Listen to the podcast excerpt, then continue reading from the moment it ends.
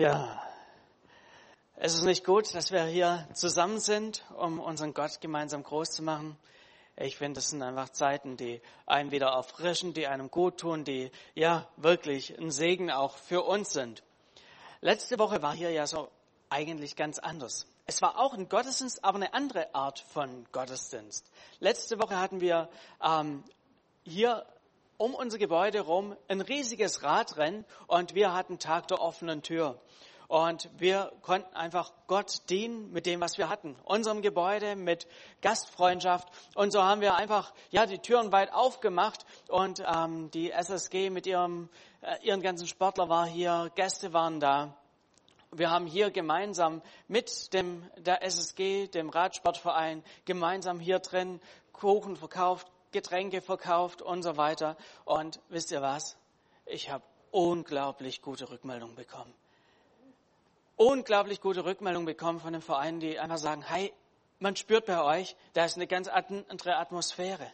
Wenn man bei euch reinkommt, wir, wir fühlen uns so willkommen. Das haben wir sonst noch bei keinem anderen Verein oder sonst wie erlebt.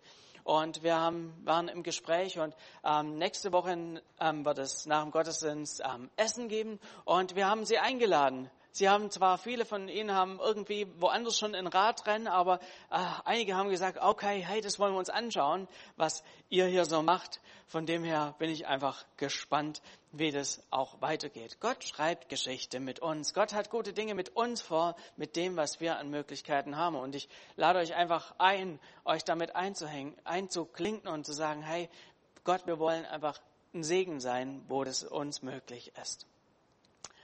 Ich möchte mit uns noch beten, dass Gott einfach unsere Herzen ganz weit aufmacht, dass wir bereit sind, einfach auf ihn zu hören. Jesus, ich danke dir, dass du durch dein Wort zu uns reden möchtest, dass du, ja, uns nicht nur einfach, ja, uns zurückgelassen hast und wir jetzt selber sehen müssen, wie wir unser Leben so leben, sondern du hast uns dein Wort gegeben. Du hast uns deinen Geist gegeben, der in uns Dinge wichtig macht, lebendig macht, und Jesus, das ist wirklich unser Wunsch für heute Morgen. Rede durch deinen Heiligen Geist, durch dein Wort zu uns. Amen. Ja, ich möchte euch heute eine Geschichte mit reinnehmen. Ihr habt es vorher schon gehört. Wir werden ähm, in eine Predigtreihe reinstarten über Daniel. Daniel aus dem Alten Testament. Die ganze Geschichte hat sich ungefähr ziemlich genau vor 2630 Jahren begeben, also schon eine ganze Weile her. Und es ist die, eine Geschichte, die es absolut in sich hat. Weil auf der einen Seite ist die Geschichte unglaublich weit weg. Sie hat vor 2600 Jahren im fernen Orient stattgefunden, ähm, ungefähr 90 Kilometer südlich von Bagdad im heutigen Irak. Eigentlich muss man sagen, hey, die Geschichte hat überhaupt nichts mit uns zu tun, oder? Was haben wir mit Leuten, die vor zweieinhalbtausend Jahren gelebt haben, damals im Fernen Orient. Was haben die mit uns gemeinsam? Erstmal recht wenig. Aber Gott nutzt genau diese Geschichten, diese ja, Dinge, die damals passiert sind. Dieses das ist uns eins zu eins übertragen über die Jahrtausende und es hilft uns heute wirklich so einen Spiegel vor uns zu stellen und zu sehen, hey, wie sind wir und was können wir tun? Ja, es geht um die Geschichte von Daniel in der Stadt Babel. Und ähm, heute starten wir so mit dem ersten Teil, den wir überschrieben haben, mit Glaube, der etwas kostet. Ich lese dazu mal aus Daniel 1 die ersten Verse. Da heißt es, im dritten Jahr der Herrschaft Joachims, des Königs von Juda, also im südlichen Teil vom Land äh, von Israel, da um, im Gebiet da rund um ähm, Jerusalem herum. Da heißt es, zog Nebukadnezar, der König von Babel, vor Jerusalem und belagerte es. Und der Herr, also Gott selber, gab in seine Hand Joachim, den König von Juda, und einen Teil der Geräte aus dem Hause Gottes. Die ließ er ins Land China bringen, in den Tempel seines Gottes, und tat die Geräte in die Schatzkammer seines Gottes. Also, wir haben hier eine Begebenheit aus dem Jahr ungefähr 600 vor Christus, als genau das passiert. König Nebukadnezar denkt sich, Mensch, dieses Land da drüben am Mittelmeer, das sieht doch gut aus. Mensch, da hätte ich direkten Zugang zum Mittelmeer. Ein Land, wo der Jordan durchfließt, da gibt's Wasser, da ist schön. Und er denkt sich, das würde mir doch gut passen. Und ich finde es äh, irgendwie interessant, ähm, wie sich die Zeiten nicht ändern. Er macht einfach das, was, was wir heute einfach auch in der Ukraine sehen. Genau dasselbe, nach dem gleichen Muster. Er denkt sich damals schon, ach, das sieht nett aus, komm, da gehen wir hin, das holen wir uns. Es ist doch krass, wie sich irgendwie Menschen von Grund auf nicht ändern, oder? Dasselbe, was wir vor zweieinhalbtausend Jahren hatten, sehen wir heute in der aktuellen Situation. Aber diese Begebenheit ist hier nicht zu Ende. Ich lese mal weiter. Vers 3, da heißt es, und der König sprach zu Aschpenas, seinem obersten Kämmerer, er sollte einige von den Israeliten auswählen, und zwar von königlichem Stamm und von edler Herkunft. Junge Leute, die keine Gebrechen hätten, sondern schön, einsichtig, weise, klug und verständig wären, also fähig, an des Königs Hof zu dienen, und er sollte sie in Schrift und Sprache der Chaldäer unterrichten lassen. Hier in diesen Versen, die wir hier lesen, wird ist auch Daniel mit gemeint. Einer dieser jungen Personen, die da ja weggebracht werden sollte, deportiert werden sollte, war Daniel. Einer dieser jungen Männer. Und wenn man da so ein bisschen näher drauf eingeht, dann merkt man, hey, das waren wirklich junge Kerle so im Alter von 12 bis 14, die noch nicht mal, ja, richtig mündig waren, diese sollten deportiert werden. Und ähm, er gehört, Daniel gehört zu einer sehr einflussreichen Familie, hat irgendwie auch aus dem königlichen, königlichen Stamm muss er wohl sein. Und er hat perfekt in das Beuteschema von Nebukadnezar gepasst. Er wurde ausgewählt, um am Hof des Königs zu dienen. Nicht nur irgendwelche handwerkliche Tätigkeiten, nicht nur irgendwie Arbeit, irgendwelche Arbeiten zu tun, sondern er wurde ausgebildet für eher die geistige Dinge, als Beamter, um Dinge voranzubringen. Und diese jungen Männer sollten unterrichtet werden in Schrift und Sprache der Chaldäer. Damals war Unterrichten eine sehr, sehr ganzheitliche Sache, war hiermit gemeint. Nicht so wie heute, nicht so der Gedanke, komm, steck die in einen Sprachkurs rein und nach ein paar Wochen wissen, können die sich hier so einigermaßen zurechtfinden, sondern es ging hier darum, ähm, diese jungen Menschen komplett einfach in die Kultur der Babylonier einzuweihen. Und kein geringerer als der oberste Kämmerer wurde dazu ausgewählt, ähm, um diese Sache in die Hand zu nehmen um sich für die ähm, Erziehung, die religiöse und auch die kulturelle Erziehung von diesen jungen Menschen ähm, sich darum zu kümmern. Und man muss wissen, damals, als es darum ging, ähm, diesen jungen Menschen ähm, das Lesen und das Schreiben beizubringen in dieser neuen Sprache, in dieser neuen Schrift, da muss man wissen, viele von den Büchern, die es damals gab, oder die allermeisten Bücher, die es gab, waren eigentlich irgendwelche kulturellen Bücher, Traumdeutungsbücher, Bücher, in denen der König gefeiert wurde, in denen die Götter gefeiert wurden und so weiter.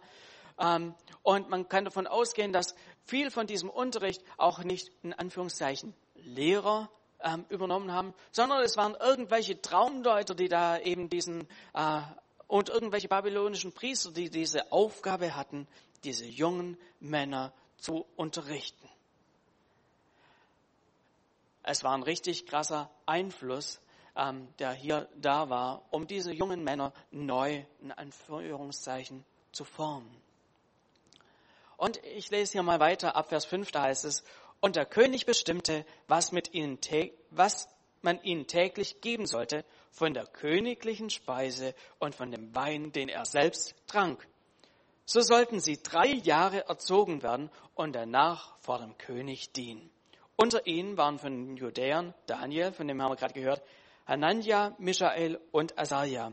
Und der oberste Kämmerer gab ihnen andere Namen und nannte Daniel Belshazzar und Hanania Shadrach und Michael Meshach und Asaria Abednego.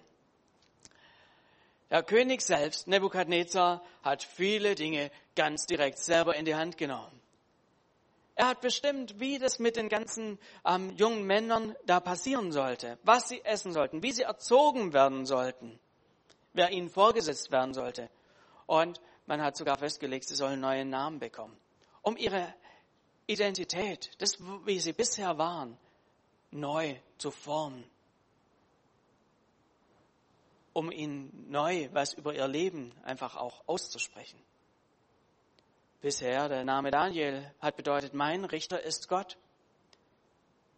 Damit ist er durchs Leben gegangen. Er wusste, mein Richter ist Gott. Ich bin Gott unterstellt. Er schaut auf mein Leben. Und jetzt hat er plötzlich eine neue Bedeutung bekommen, sein Name. Auf einmal hat er einen neuen Namen bekommen. Er sollte Belshazzar heißen. Die Bedeutung ist nicht ganz ähm, sicher, was es bedeuten soll, aber es war eine Bedeutung eben aus dem neuen Kulturkreis. Was muss in diesem Daniel und in seinen Freunden vorgegangen sein. In diesen jungen Kerle mit ihren zwölf bis 14 Jahren, gerade so jugendlich, sie kamen so aus dem jüdischen Bergland ähm, und das Größte, was sie kannten, war Jerusalem. Und sind wir mal ehrlich, Jerusalem war zu der damaligen Zeit doch ein relatives Kaff. Äh, die hatten zwar ihren Tempel, der groß war, und der König hatte da seinen Palast. Aber ansonsten, da musste es nur ein paar Meter weitergehen, da gab es schon in der Stadtmauer ein Misttor. Da wurde doch schon deutlich, was das äh, für eine Stadt war. Also, äh, und diese Männer, die eben dieses gerade mal Jerusalem kannten, landen plötzlich in Babel, in dieser Weltstadt, in dieser mächtigen Stadt und sollten plötzlich eine andere Person sein. Babel war für seine Festmäler berühmt. Ja, noble Speisen gab's, edle Weine, Luxus pur. Und diese jungen Männer, die sind ausgewählt worden, um zu sein wie die Babylonier. Was für eine Verlockung muss es für diese jungen Männer gewesen sein? Was für eine Aufstiegschance. Du kommst irgendwo aus dem jüdischen Hinterland und bist plötzlich am Hof vom König in Babel. Auf einmal ist du nicht mehr das, was eben deine kleine Landwirtschaft hergibt, sondern du bist ausgesucht, um vom König, von seiner Tafel zu essen. Wie leicht hätte Daniel mit seinen Freunden hier seinen Glauben über Bord schmeißen können, oder? Wie leicht könnte man da seinen Gott vergessen, hätte vielleicht sagen können, oh ja, unser Gott hat uns irgendwie vergessen und äh, hier scheint es irgendwie einen mächtigeren Gott zu geben und der meint es auch noch gut mit uns. Schmeiß doch einfach deinen bisherigen Glauben über Bord und mach das Beste draus. Ist da nicht eine große Verlockung drin, oder? Es hätte doch so gut ausgesehen für diesen Daniel. Und ich muss sagen, selten hätte jemand eine schlechtere Bedingung gehabt, um in seinem bisherigen Glauben standhaft zu bleiben, durchzuhalten, dran zu bleiben am Glauben. Kann man das überhaupt von so vielen Jugendlichen erwarten, dass sie im Glauben dranbleiben bei dieser Verlockung, bei dieser Möglichkeit, die sie da hatten? Ist es nicht ganz normal, dass man da seine Chance nutzt und sagt, komm, meine Chance auf ein neues Leben. Ich nutze sie. Wir lesen weiter, wie es weitergeht. Da heißt es, aber Daniel nahm sich in seinem Herzen vor, dass er sich mit des Königs Speise und mit dem Wein, den dieser trank, nicht unrein machen wollte, und bat den obersten Kämmerer, dass er sich nicht unrein machen müsste. Ich habe uns das mal hier so mitgebracht. Einfach so mal symbolisch. Hey, so eine fette, ganz schönen Wein und ah, ah, direkt vom König seinem Tisch zu ähm, essen und zu trinken. Er hatte die Möglichkeit, aber dieser Daniel ist ein richtig mutiger Kerl. Es heißt hier, er nahm sich in seinem Herzen vor. Und für uns ist so das Herz ja ein Ding der Gefühle, wo wir irgendwas damit verbinden, wo wir sagen, oh, mein, mein Herz schlägt so und dann meinen wir damit, ich fühle irgendwas. Aber hier im Alten Testament, was dieses Herzschlagen meint, ist ein Willenszentrum. da wurde, wurden Dinge festgemacht. Da im Herzen war es so, dass ähm, es bedeutet hat, wenn jemand was im Herzen hatte, ja, er hat einen Entschluss gefasst. Er hat gesagt, ja, so mache ich es. Und genau das ist es bei Daniel. Er hatte nicht nur irgendwie ein komisches Gefühl und hat es dann anders gemacht, sondern er hat eine Entscheidung getroffen. Ich nutze gerade mal hier das Wasser.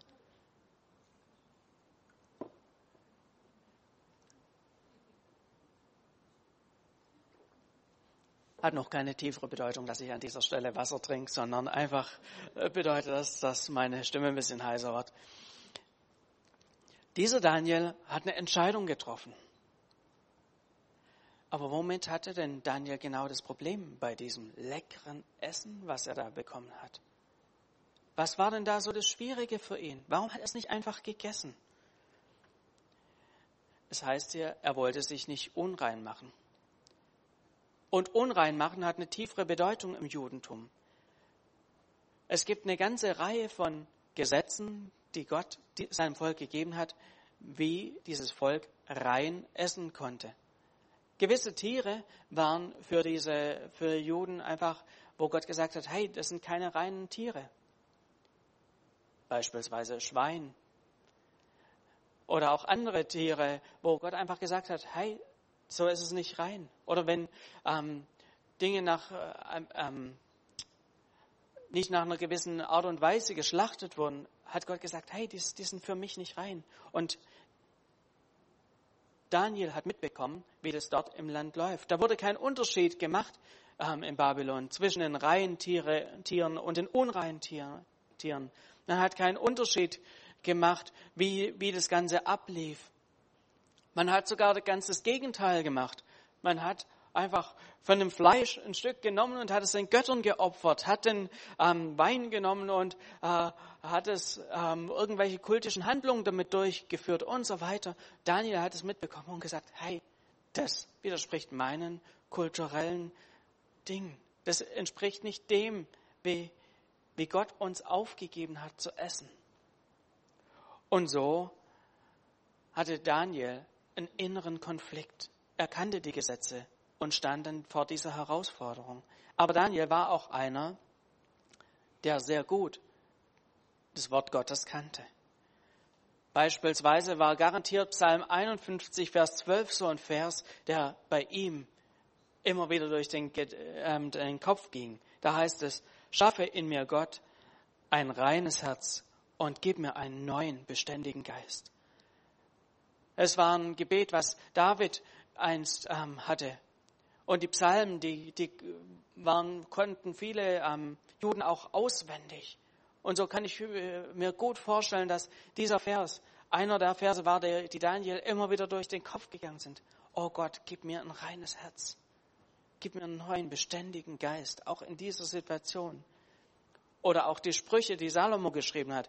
Oh, die werden bei, bei Daniel im Kopf gewesen sein. Da heißt es beispielsweise in Sprüche 4, Vers 20 bis 27.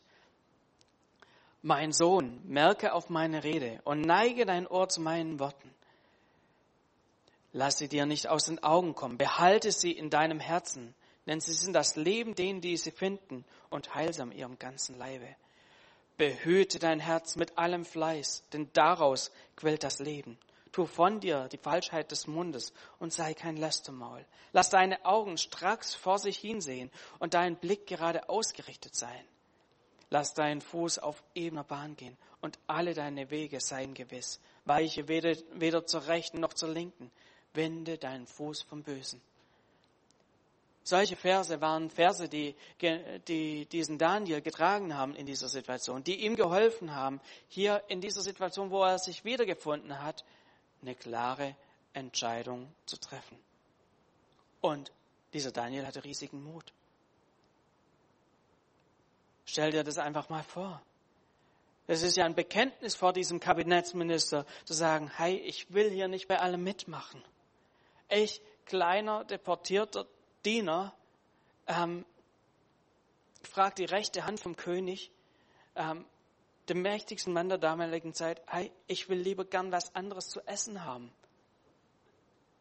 Stellt euch das doch einfach mal vor, was das bedeutet hat. Wenn er hier sagt, hey, das, was ihr hier esst, das verletzt meine religiösen Gefühle. Ich glaube, dieser, ähm, der dafür sie zuständig war, der hat einfach nur gedacht, sag mal, spinnt der?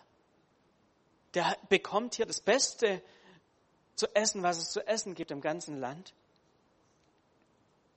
Das, was ich selber nicht mal essen darf,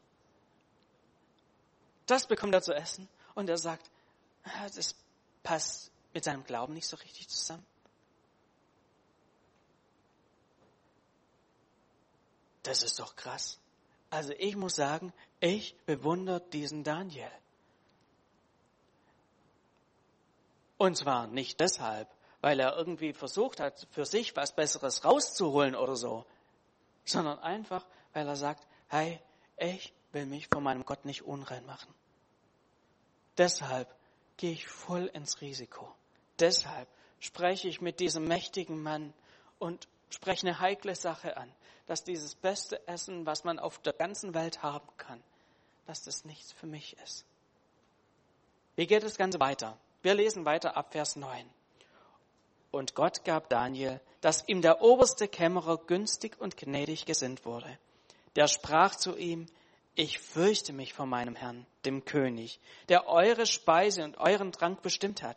Warum soll er sehen, dass eure Gesichter schmächtiger sind als die der anderen jungen Leute eures Alters? So brächtet ihr mich bei dem König um mein Leben.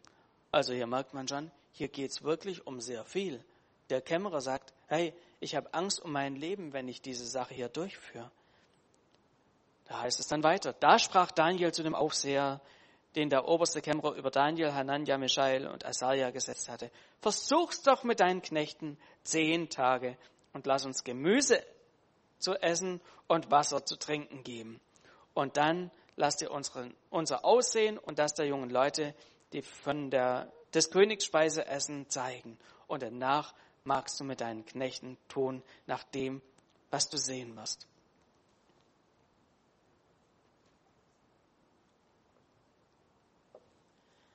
Dieser Daniel gibt nicht einfach auf.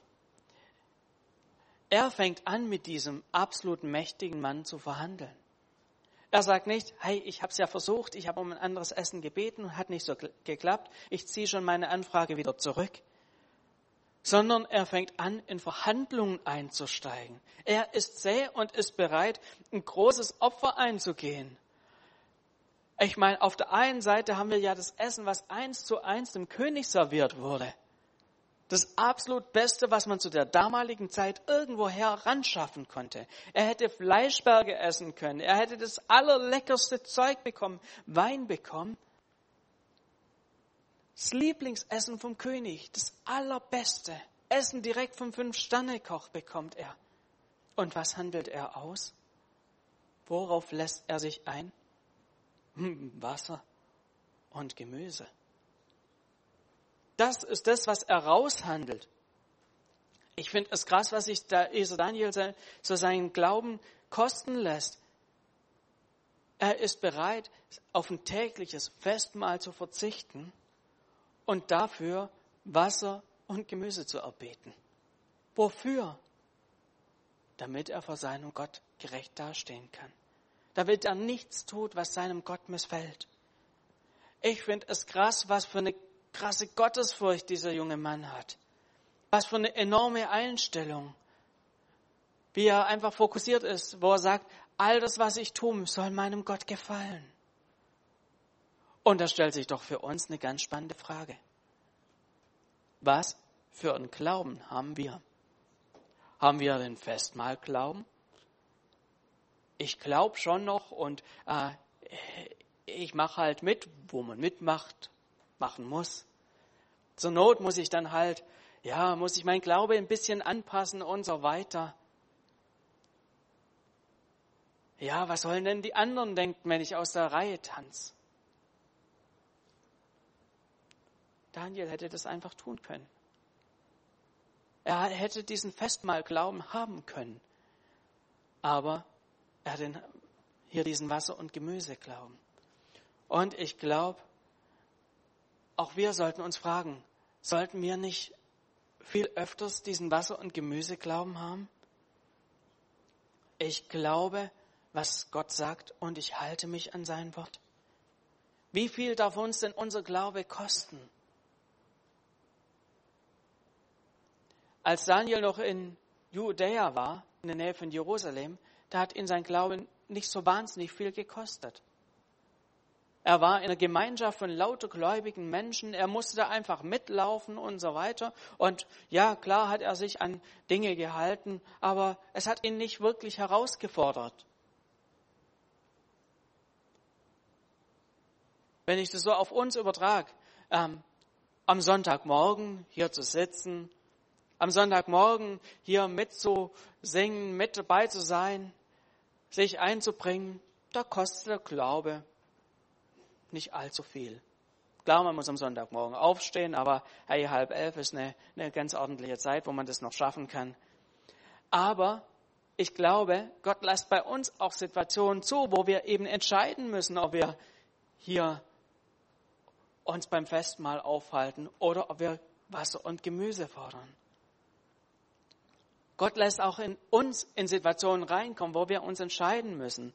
Am Samstagabend, wenn vielleicht alle feiern und langsam irgendwelche Dinge ablaufen, wo du ganz genau merkst, ha, für Gott sind die so nicht in Ordnung.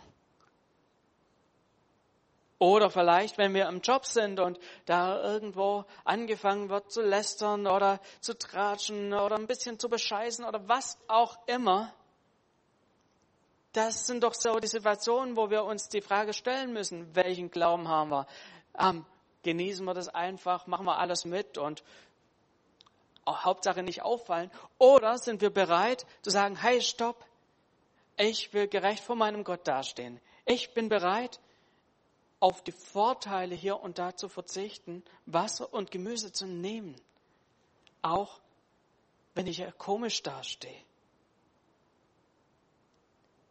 Wenn vielleicht lauter Andersgläubige um uns herum sind. Wenn ich es so auf uns übertrage, dann möchte ich uns einfach mal herausfordern und ähm, fragen, hi, wie sieht es bei uns, bei, bei dir, bei mir aus? Darf dich dein Glaube etwas kosten? Wie schnell gehen wir doch irgendwie den bequemen Weg?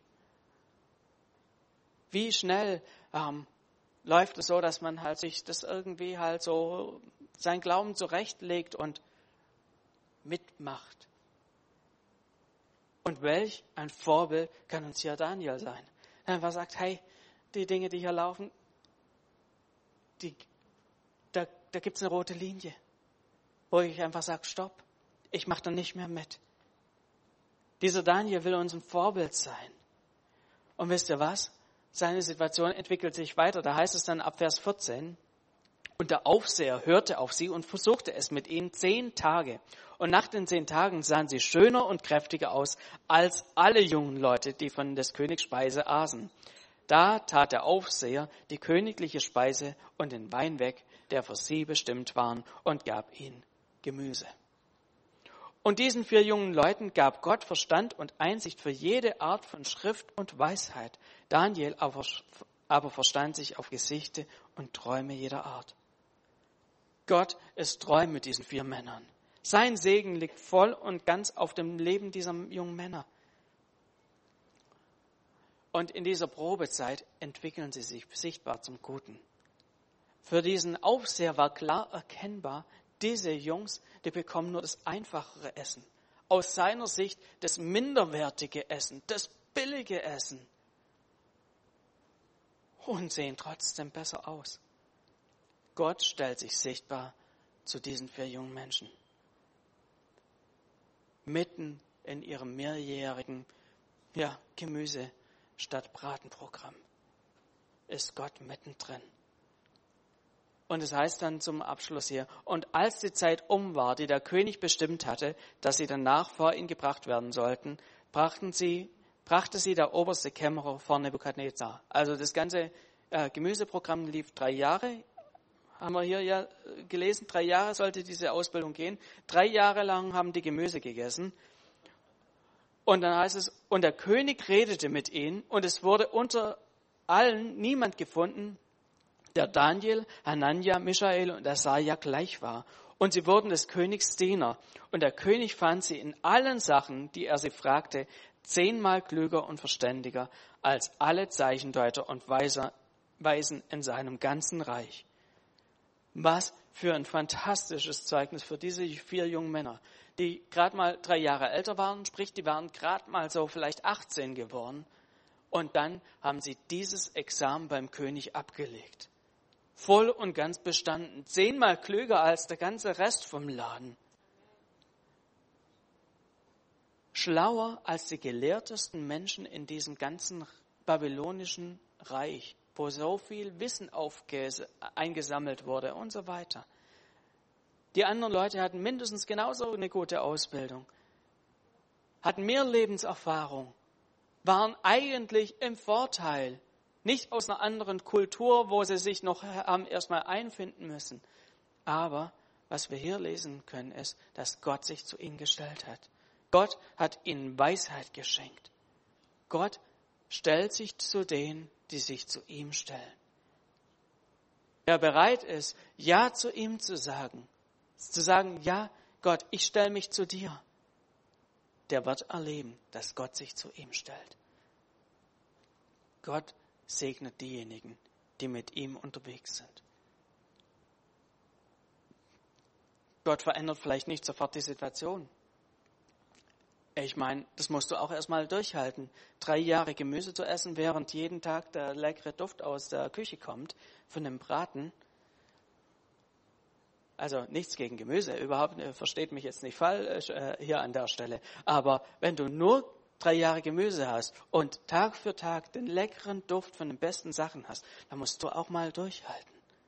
Aber Gott hilft ihnen dabei. Er nimmt sie nicht einfach innerhalb von einem Tag auf den anderen aus der Situation raus. Gott lässt auch bei in unserem Leben Herausforderungen zu. Aber er ist mitten in diesen Situationen mit drin. Und ich möchte uns herausfordern, dass wir Entscheidungen treffen. Wir werden in unserem Leben immer wieder vor diese Entscheidungen gestellt. Wollen wir einfach den Braten haben und mitlaufen? Oder sind wir bereit zu sagen, stopp, hey, hier laufen Dinge, die, die meinem Gott nicht gefallen und deshalb nehme ich das andere an. Ich will so handeln, dass es meinem Gott gefällt. Ich sage vielleicht Nein zum verlockenden Braten. Ich stelle mich zu, auf, auf die Seite Gottes und ich darf erleben, wie Gott sich zu mir in meiner Situation stellt. Vielleicht bist du heute auch hier ähm, und du hast bisher mit Gott gar nicht viel am Hut und hörst es so zum ersten Mal und denkst, ja, ist ja eine verrückte Geschichte, die da zweieinhalbtausend Jahre alt ist. Ich möchte dich herausfordern. Wir haben einen Gott, der es unglaublich gut mit uns meint. Und wenn er uns herausfordert, dann möchte er das Beste für uns für unser Leben. Wir leben in einer Gesellschaft, wo man nicht nach Gott fragt, wo man einfach drauf aus ist, Hauptsache, ich genieße mein Leben. Aber Gott hat so viel mehr für uns.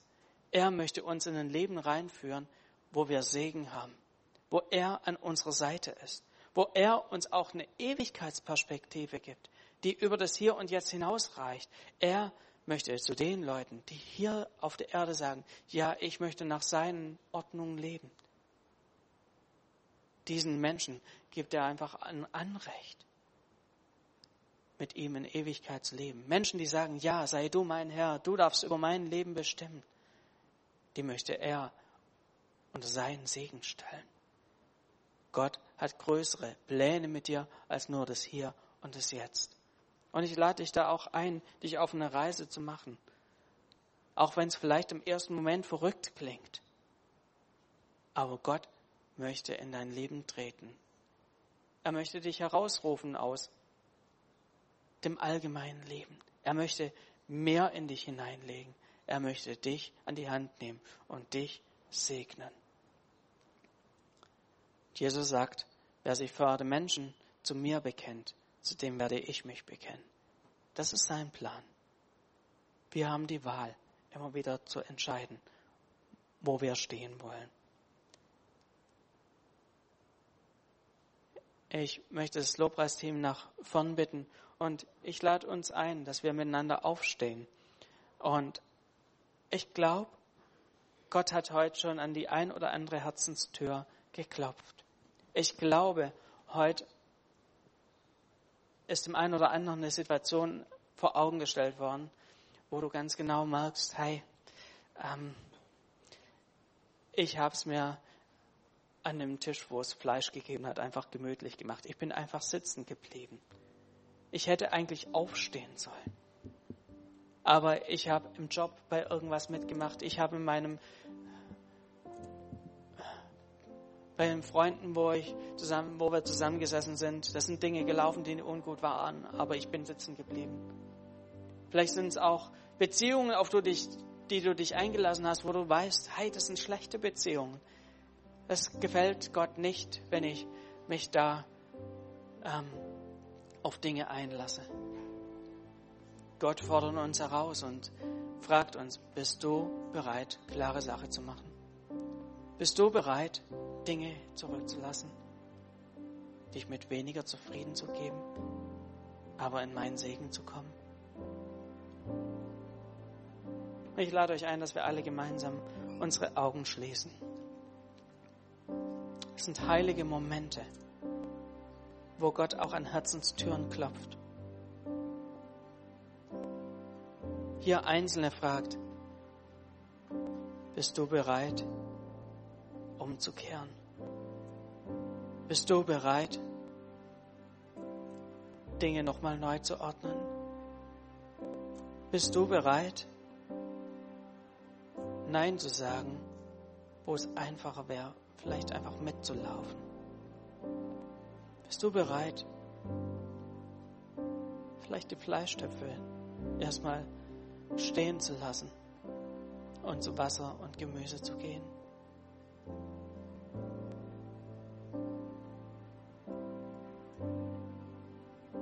Und ich glaube, jetzt ist ein Zeitpunkt der Entscheidung, wo du jetzt einfach auch eine Entscheidung treffen kannst.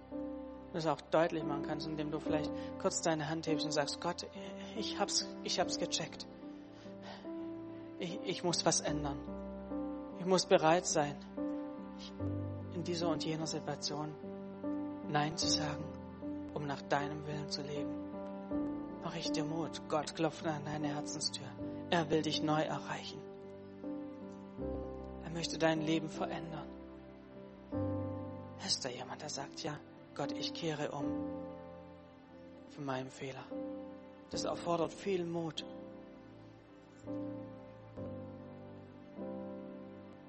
Aber gib Gott dieses Zeichen, hier bin ich, ich will umkehren.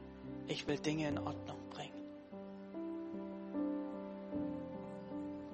Gott ruft uns und er möchte unser Leben neu unter Segen stellen. Hey, das sind so gute Entscheidungen, die da getroffen werden. Vater, und so möchte ich wirklich jeden Einzelnen segnen, der hier in seinem Herzen eine Entscheidung getroffen hat.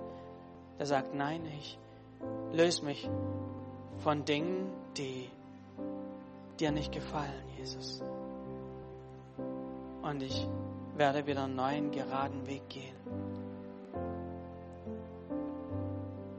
Ich bin bereit, meinen Glauben so zu leben, dass er mich etwas kostet. Ich will nicht nur irgendwie so ein bisschen einen Glauben haben, der dahin schwimmt, sondern ich will einen klaren Glauben haben. An der Seite Gottes.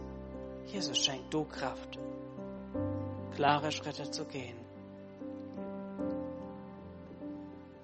Gerade auch wenn wir wieder in diese Situation reinkommen, wo wir vielleicht im Freundeskreis sind und Dinge laufen und wo dann die Entscheidung sichtbar werden muss wo wir sagen müssen, nein, ich mache bei dieser Sache oder bei jener Sache nicht mit.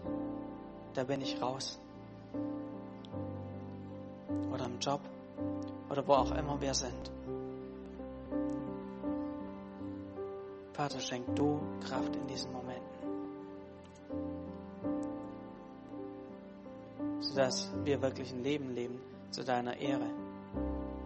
Und dass wir auch erleben dürfen, wie du uns hältst, wie du uns Kraft gibst und wie du auch übernatürliche Dinge in unserem Leben freisetzt. Vater, da möchte ich jeden Einzelnen hier segnen. Amen.